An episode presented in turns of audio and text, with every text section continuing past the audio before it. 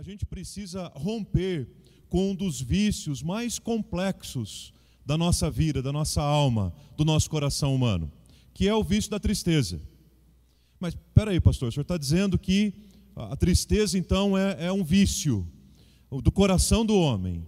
Mas nós acabamos de ouvir também que a, que a tristeza pode ser gerada por uma série de coisas, por uma série de eventos, e que pode levar a consequências terríveis, como aquelas que nós acabamos de ouvir aqui. Quero explicar isso para vocês enquanto conversamos, enquanto meditamos na palavra e pensamos sobre o bom testemunho, o testemunho impactante que é o testemunho da alegria.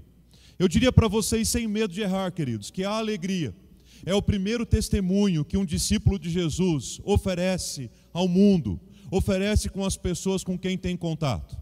De alguma forma, nós podemos afirmar que a tristeza, enquanto vício, ela acaba se tornando necessariamente um antitestemunho, em alguns casos até mesmo um mau testemunho. Como é que você vai compartilhar, por exemplo, da vida de Jesus e da alegria tremenda que ela traz para você, para alguém que sabe que você vive essencialmente triste? Como é que você vai falar para alguém que Jesus uau, transformou a sua vida, Jesus mudou sua história, Jesus fez agora de você uma pessoa alegre, contente e feliz? Mas se na verdade as pessoas sabem que no fundo o que você carrega é tristeza. Então eu não tenho dúvidas que uma primeira maneira da gente oferecer para o mundo o nosso testemunho é mostrando para o mundo a alegria que Jesus colocou no nosso coração. A alegria que Jesus trouxe quando quando veio para o nosso coração, quando transbordou o nosso coração dessa alegria, quando esse rio que nós acabamos de cantar, o rio de Deus, que eu não tenho dúvidas que está aqui entre nós nesta manhã, que está na sua casa, você que nos acompanha à distância, o rio de Deus, ele traz esta vida e esta alegria que a gente tanto precisa para combater a tristeza enquanto vício. Deixa eu compartilhar com vocês, ainda que rapidamente, algumas fontes da tristeza. A primeira delas é aquela que eu chamaria aqui de ah, aquelas que vêm ah, ah, ah de fora para dentro, ou melhor, de dentro para fora, primeiro. São sentimentos e emoções, como a gente ouviu há pouco, que muitas vezes são até inexplicáveis. Pode ser que você já tenha experimentado algum momento da sua vida, por exemplo, que você está sentindo sentindo-se profundamente triste e não sabe nem explicar por quê. E aí nós acabamos de ouvir aqui o caminho da tristeza, que pode levar até uma depressão, e ouvimos o mais importante, que é a ajuda, que é a solução, que é a cura, que existem caminhos que podem nos ajudar a lidar com isso e a tratar com isso. Não é verdade? Então são aquelas tristezas cuja fonte estão no coração da gente, estão aqui no peito da gente, estão na alma da gente. Nem a gente consegue explicar direito muitas vezes. Elas vêm de dentro para fora. Uma segunda fonte de tristeza são aquelas tristezas que vêm de fora para dentro, que são muitas vezes situações inesperadas, situações indesejadas, que nós vivemos tanto com pessoas como com fatos. É muito provável aqui que todo mundo tenha história, uma história para contar de em algum momento da vida que tenha se entristecido com alguém. É comum aqui ouvirmos a história de cada um dos irmãos que em algum momento da vida se entristeceram por conta de alguma notícia se entristeceram porque receberam a notícia de uma demissão, se entristeceram porque receberam a dolorosa notícia de um médico de que não, não houve jeito mesmo. Se entristeceram porque aquela gestação foi interrompida por algo inesperado. Se entristeceram por conta de algo que simplesmente ah, está fora de nós, mas que afeta a nossa vida interior, que afeta o nosso coração de maneira muito agressiva. E só para fechar um pouquinho esse, essa parte, eu diria que existe também como fonte de tristeza aquelas que vêm de decisões e escolhas que nós fizemos. E para usar essa dinâmica que eu usei de fora para dentro, de dentro para fora, eu diria que no que diz respeito às nossas decisões, eu diria que é a tristeza que vem de cima para baixo.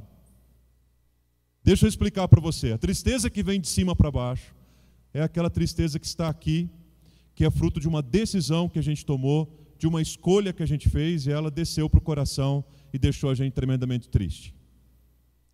Agora, vamos reconhecer mais uma coisa importante? Tem muitas tristezas que nós enfrentamos na nossa vida que nós mesmos fomos os causadores.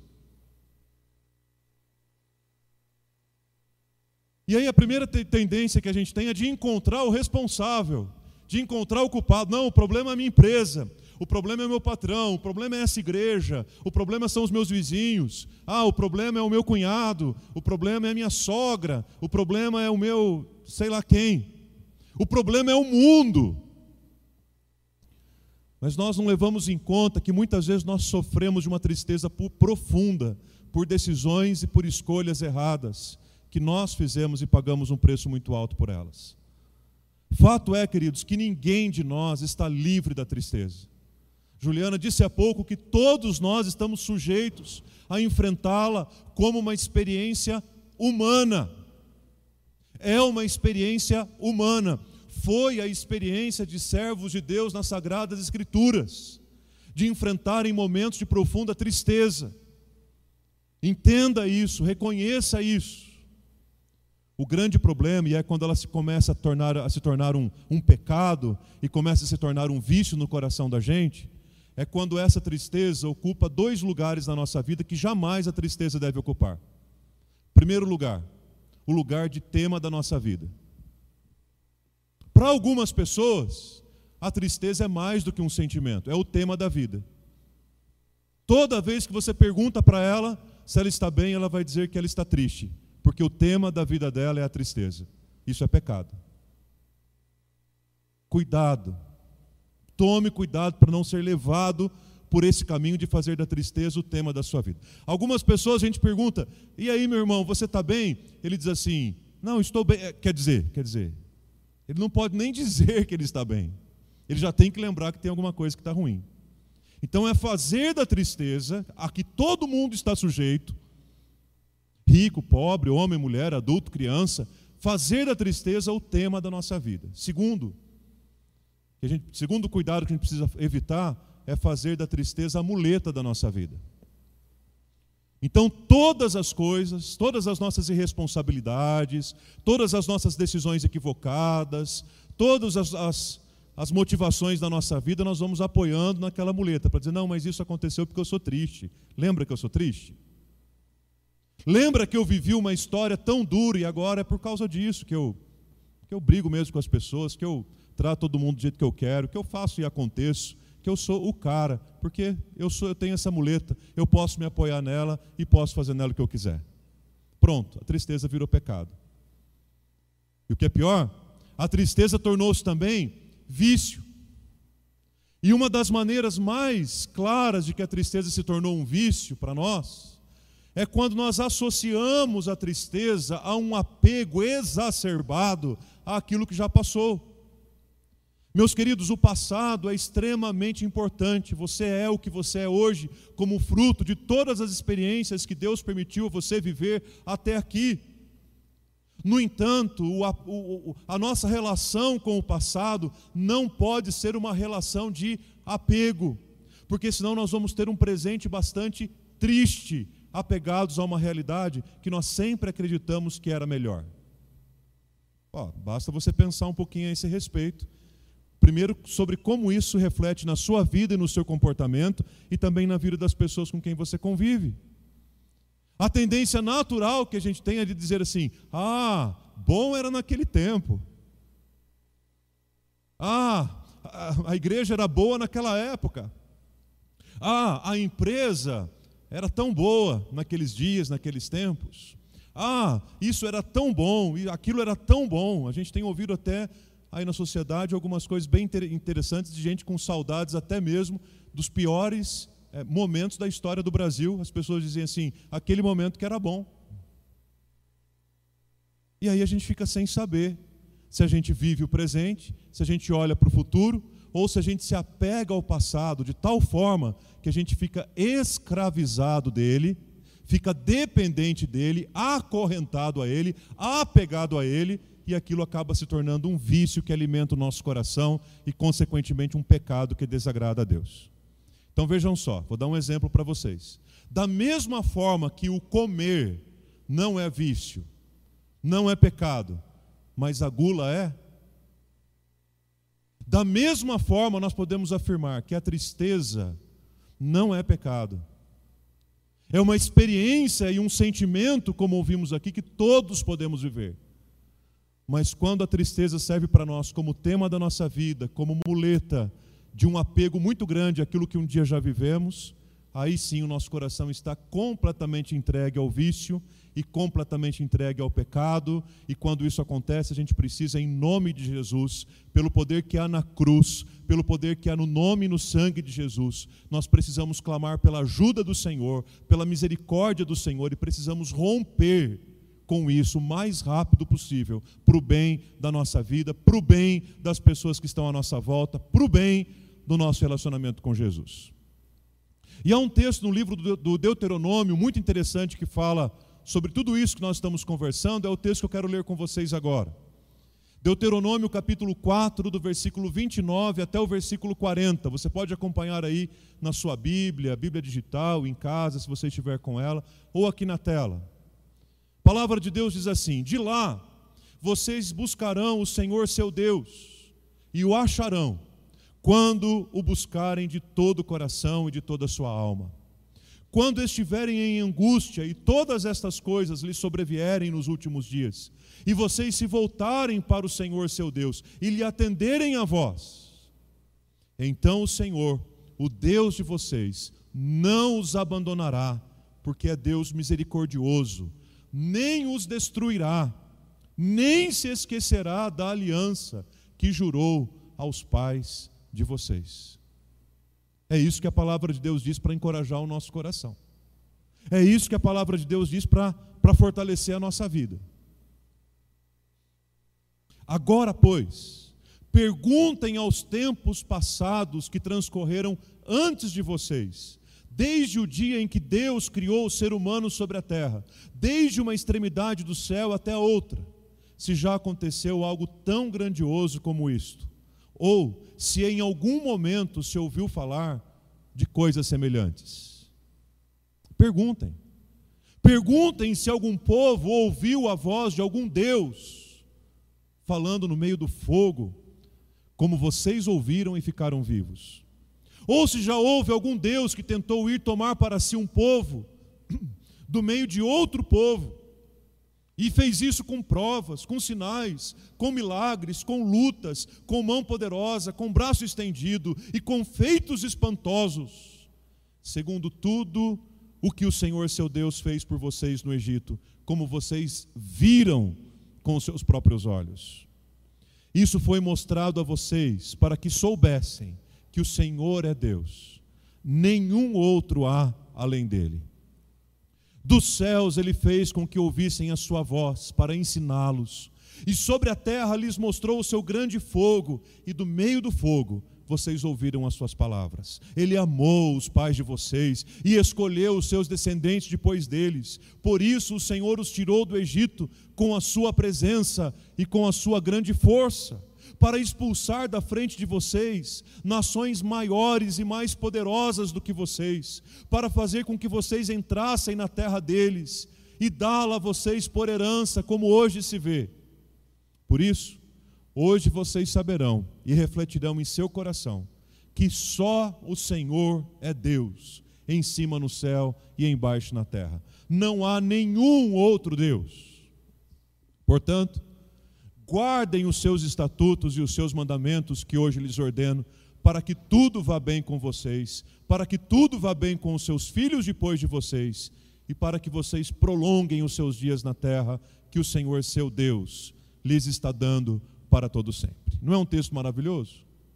Você precisa ler de novo em casa, você precisa anotar aí no seu celular, no cantinho da, da, da, sua página da Bíblia. Você precisa colocar um marcador aí agora, para chegar em casa e ler Deuteronômio capítulo 4, 29 a 40 novamente, procurando entender e absorver cada uma dessas palavras tão poderosas e benditas. O que a gente tem aqui nada mais é do que um, um reflexo daquilo que o Pentateuco nos ensina. Você sabe que os cinco primeiros livros da Bíblia recebem o nome de Pentateuco e que o livro do Deuteronômio é um livro de repetição da lei de Deus que foi promulgada entre o povo. E o que a gente encontra em Deuteronômio nada mais é do que uma ênfase muito grande que há na alegria, uma ênfase muito grande que há na felicidade. E está muito claro para Moisés orientar o povo que a alegria e a felicidade verdadeiras estavam diretamente, intimamente relacionadas com duas coisas, com dois movimentos. Primeiro, o desapego e segundo, a boa memória. Você quer começar a tratar de frente o seu vício da tristeza? Comece então dando esses dois passos. Primeiro, comece a se desapegar intencionalmente do passado. E segundo, cultive uma boa memória. Se você não considera não ter uma memória tão boa assim, talvez você pudesse começar a registrar num livro, num caderno, no seu computador, no seu diário, as memórias maravilhosas daquilo que Deus fez na sua vida e daquilo que Ele tem feito. Por isso que em Deuteronômio capítulo 4 a gente percebe, e no Pentateuco como um todo, a gente percebe dois movimentos muito claros do povo e a orientação de Moisés para o povo em relação a tudo isso. O primeiro movimento é um movimento de apego.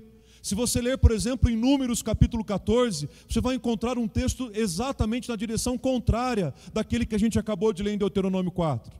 Porque em Números capítulo 14 nós encontramos o que a Bíblia dá o um nome de a sedição do povo, a murmuração do povo, a reclamação do povo. Porque eles estavam prestes a entrar na terra prometida, mas o medo havia tomado conta do coração deles, a tristeza havia tomado conta do coração deles, e eles não conseguiam se mover em direção àquilo que Deus havia mandado fazer. Meus queridos, reconheçamos quantas e quantas vezes na nossa vida a gente não consegue se mover em direção àquilo que Deus tem para nós por causa do nosso medo. Quantas vezes nós não conseguimos nos mover para aquilo que Deus tem direcionado para nós por conta da nossa tristeza. E quando nós estamos vivendo esse momento de medo, esse momento de tristeza, nós temos a tendência de fazer a mesma coisa que o povo fez quando eles estavam prestes a entrar na terra prometida, chegar no lugar que Deus queria levá-los desde o, desde o começo, desde o Egito, eles começam a viver esse movimento de apego. Eles começam a olhar para trás e dizer assim: bom mesmo era lá no Egito. E olha os argumentos que o povo diz. Ele diz assim: lá no Egito a gente tinha carne nas nossas panelas. Lá no Egito era uma maravilha, porque era, era certinho, oito, meio-dia, seis horas e vinte horas. A gente tinha refeição na mesa todo dia certinho, era uma maravilha. No Egito sim que era bom. Ai, que saudade daquela chicotada que eu levava nas costas às três da tarde. Moisés? Quem é você, Moisés? Ai, que saudade daquele guilhão que ficava acorrentado no meu pé e eu tinha que andar arrastando. Ai, que saudade daquela dor que eu sentia no corpo de tanto apanhar. Ai, que saudade dos dias e noites que passei lá, trabalhando de maneira escrava no Egito. Meus irmãos, isso faz sentido? Não faz o menor sentido, mas quando a gente está tomado pela tristeza e pelo medo, a gente começa a fazer algumas coisas que não têm sentido. E aí a gente precisa se desancorar delas. Porque é impossível que alguém que tenha sido escravo e agora é liberto tenha saudade da escravidão. Então, o primeiro movimento do povo é um movimento de um apego muito grande. Não importa se eles estavam sofrendo como escravos, na condição que eles eram. Eles queriam a segurança que o Egito lhes proporcionava. E isso é muito perigoso. Muitas vezes nós não nos desapegamos do nosso passado porque nós acreditamos estar seguros. E a segurança humana, meus queridos, é ilusória. A segurança humana é passageira. A segurança humana faz a gente tomar decisões equivocadas. O segundo movimento do povo é esse movimento de Deuteronômio capítulo 4, que é um movimento de desapego, que é um movimento de leveza, que é um movimento de alegria, que é um movimento de olhar para trás e ter a plena consciência de tudo que Deus fez. Ok, nós tínhamos sim comida na hora certa, nós estávamos lá seguros e guardados no Egito, mas Deus nos libertou de lá para uma condição de vida incomparavelmente maior e melhor. Deus nos libertou de lá, porque o grande projeto de Deus para a nossa vida não era o Egito, era a terra prometida. E eu não posso ir embora hoje sem dizer para você que está aqui, que está em casa, que o grande projeto que Deus tem para a nossa vida não é o Egito. O grande projeto que Deus tem para a nossa vida é terra prometida. O grande projeto que Deus tem para a nossa vida não é o fim do, do, da pandemia, é a vida eterna. O grande projeto que Deus tem para a nossa vida não é Sorocaba, o Brasil, é a vida eterna. O grande projeto que Deus tem para nós não está limitado a circunstâncias e, e limítrofes humanos. O grande projeto que Deus tem para nós é eternidade. Como eu disse aqui, acho que domingo passado, sobre o contentamento, né? Daquela sensação de a gente chegar no céu e ainda dizer, era só isso. O grande projeto que Deus tem para nós não é o Egito, guarde isso no seu coração. O grande projeto que Deus tem para você não é o Egito, é a terra prometida, é a vida eterna, é a salvação em Cristo Jesus. Por isso a gente precisa de alguma forma se desapegar. E olhem, desapegar, gente, não é esquecer, desapegar não é guardar uma boa memória. Pelo contrário, a própria Bíblia fala de que a gente precisa trazer à nossa memória coisas que nos dão esperança. Então existem memórias excelentes para a gente relembrar. Como é o movimento do desapego em Deuteronômio capítulo 4. Moisés está clamando ao povo, está pedindo ao povo que ouvissem os feitos de Deus, que transmitissem os feitos de Deus para gerações futuras, porque isso manteria o povo com a alegria focada na fidelidade de Deus e não nas circunstâncias humanas. Se a nossa alegria está apoiada em circunstâncias humanas, a gente está perdido. E aí, como é que ele fala para o povo manter viva essa memória? Primeiro, ele diz assim: ó, inculque nos filhos. Lembra de Deuteronômio capítulo 6? inculca nos filhos, fala para os filhos ao deitar, ao levantar, ao andar pelo caminho, escreve no, no umbral da porta, em todo tempo relembre os feitos do Senhor entre os seus filhos, relembre aquilo que Deus fez. Não perca essa oportunidade, principalmente vocês que têm filhos até, nós que temos filhos até talvez a fase aí da pré-adolescência, mas até mesmo na adolescência, na juventude, até o marmanjão barbado, quando ele chegar para você, o filho, e falar assim: é, Eu fui bem naquela prova, você tem a oportunidade de lembrá-lo que o Senhor Jesus tem abençoado o seu povo ao longo da história. Tem cuidado do seu povo ao longo da história. Tem feito coisas tremendas. Dessa maneira, nós estamos inculcando aos nossos filhos. Agora, essa ideia de inculcar e de repetir era tão importante que nós temos um salmo no livro dos Salmos, no capítulo 136, são 26 versículos de repetição que vai contando tudo o que Deus fez ao longo da história e vai relembrando que Deus fez aquilo porque Ele é bom e porque a misericórdia dele dura para sempre. E talvez você abra o Salmo 136 e diga assim: que salmo repetitivo, mas que conteúdo, tá sempre falando a mesma coisa. Mas o objetivo era exatamente esse: que o povo não se esquecesse dos feitos do Senhor. Esse é um maravilhoso exercício para quem quer combater a tristeza enquanto vício ter o exercício diário de se lembrar todas as coisas boas que Deus já fez ao longo da sua vida. Não é o que diz aquele hino antigo, cristão, clássico, conta as muitas bênçãos. Porque quando a gente contar, constatar as bênçãos, a gente vai ficar até surpreso com tudo aquilo que Deus fez, com tudo aquilo que Deus tem feito. E aí, quando a gente chega lá no versículo 31, a palavra do Senhor está dizendo: Então o Senhor, o Deus de vocês, não os abandonará e por que, que Deus não nos, abandonar, não nos abandonará, meus queridos? Porque a gente é bonito, porque a gente é bonzinho, porque a gente é legal, porque a gente é presbiteriano, porque a gente é de Sorocaba, porque a gente até que não é tão mal assim, e nunca matei ninguém, nunca roubei ninguém, nunca fiz mal para ninguém. É por isso que Deus não vai abandonar a gente? Não. O Senhor não vai abandonar a gente porque Ele é misericordioso. Ele não vai destruir a gente porque Ele é misericordioso. E tem mais ele tem uma aliança conosco. E Deus não se esquece da aliança que firmou com o seu povo. E a lembrança que Deus tem da sua aliança com o seu povo é uma inspiração para que eu e você tenhamos também uma boa memória e assim possamos oferecer ao mundo o maravilhoso, o excelente, o bom testemunho da alegria.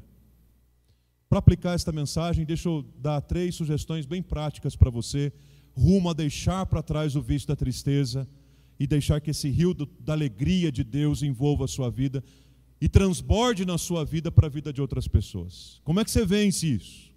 Como é que você vence esse vício? Como é que você combate o vício da tristeza? Quando a tristeza é para você o tema da sua vida. Três sugestões. Primeira, primeira delas, busque a Deus de todo o seu coração.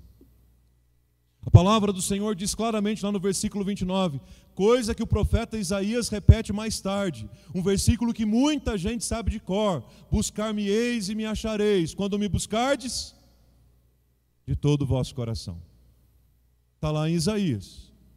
Mas Isaías não é o primeiro a dizer isso nas Escrituras, porque lá no Pentateuco, Deuteronômio capítulo 4, versículo 29, a palavra está, está, dizendo: De lá vocês buscarão o Senhor, o seu Deus, e vocês o acharão quando vocês buscarem de todo o coração e de toda a sua alma.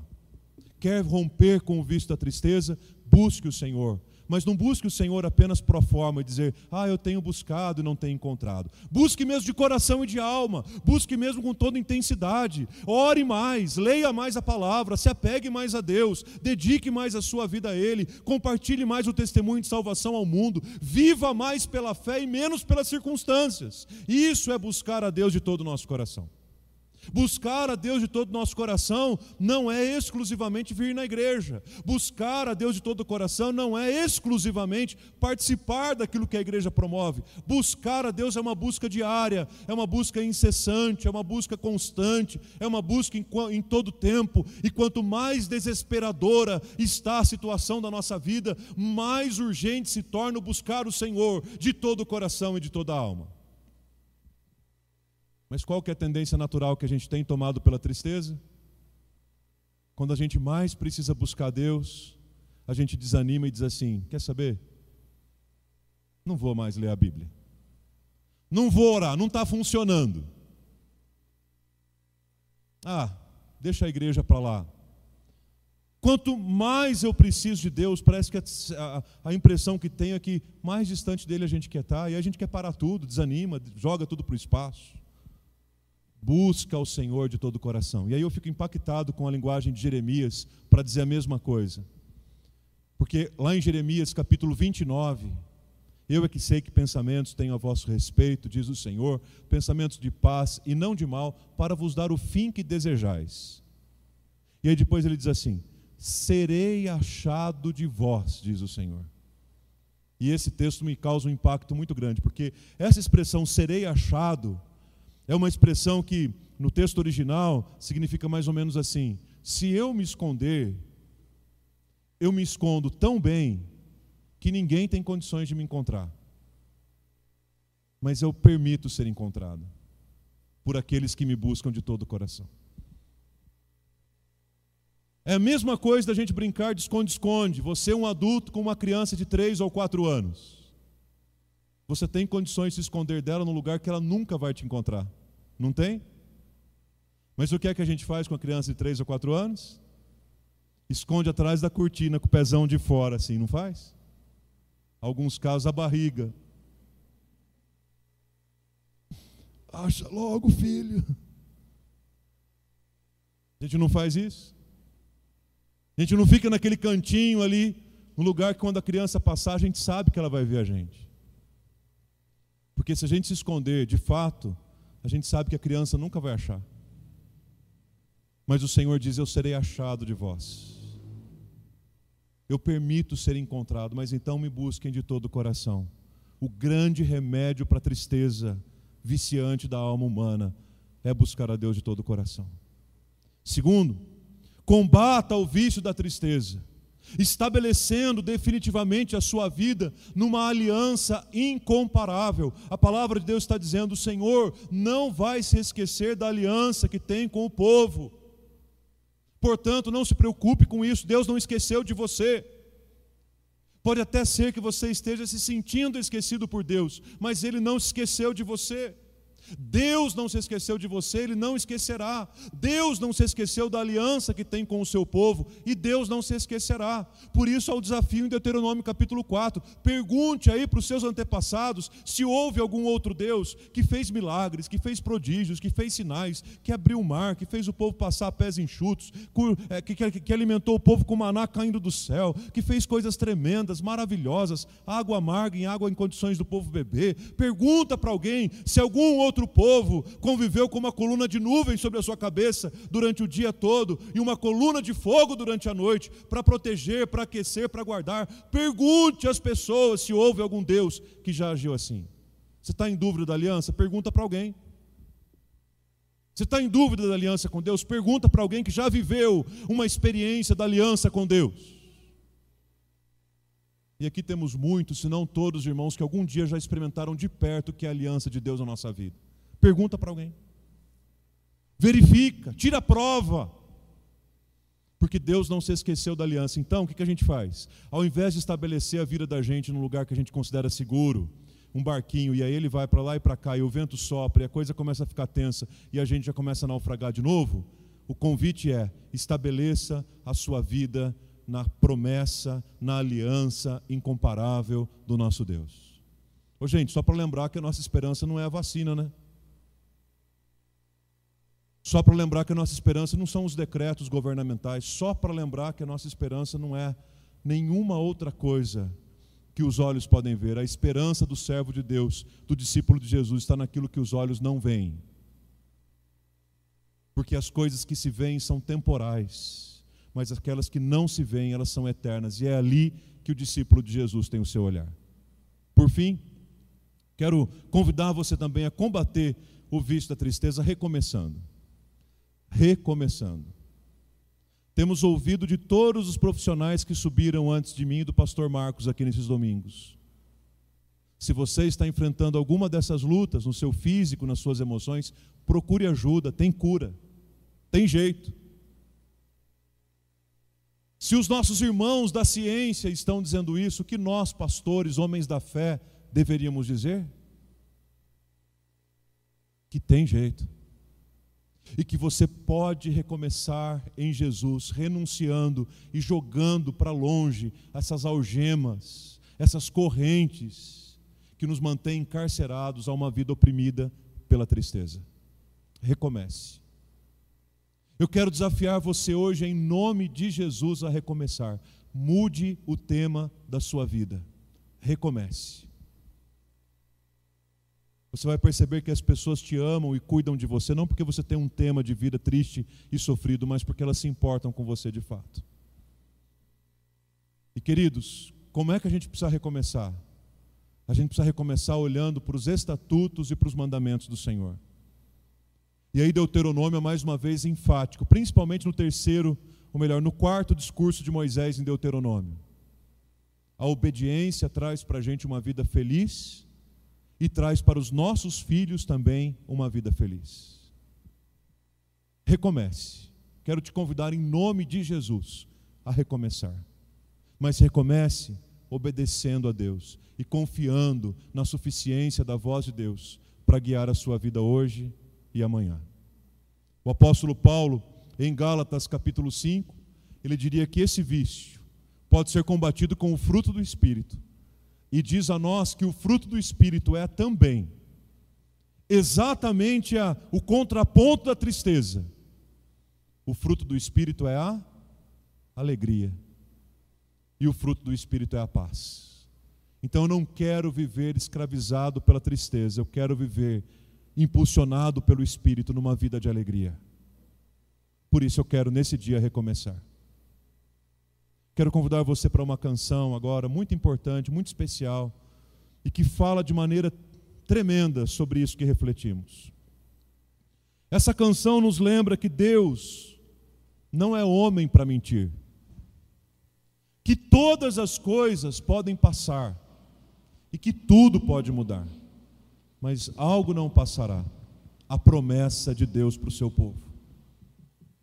Eu quero convidar você mais uma vez, em nome de Jesus, nesta manhã, nesta hora, a renunciar esse vício, a romper com esse ciclo vicioso que vai tomando conta do coração da gente, para buscar a Deus de todo o coração, para estabelecer a nossa vida em cima das promessas e não das circunstâncias, e mais, para recomeçar. Você quer recomeçar? Recomeça, gente. Vale a pena. Mas recomeça olhando para as promessas de Jesus, porque elas não falham. Você pode se colocar em pé e fazer dessa canção a sua oração nesse momento, Deus, os teus olhos estão sempre sobre a minha vida.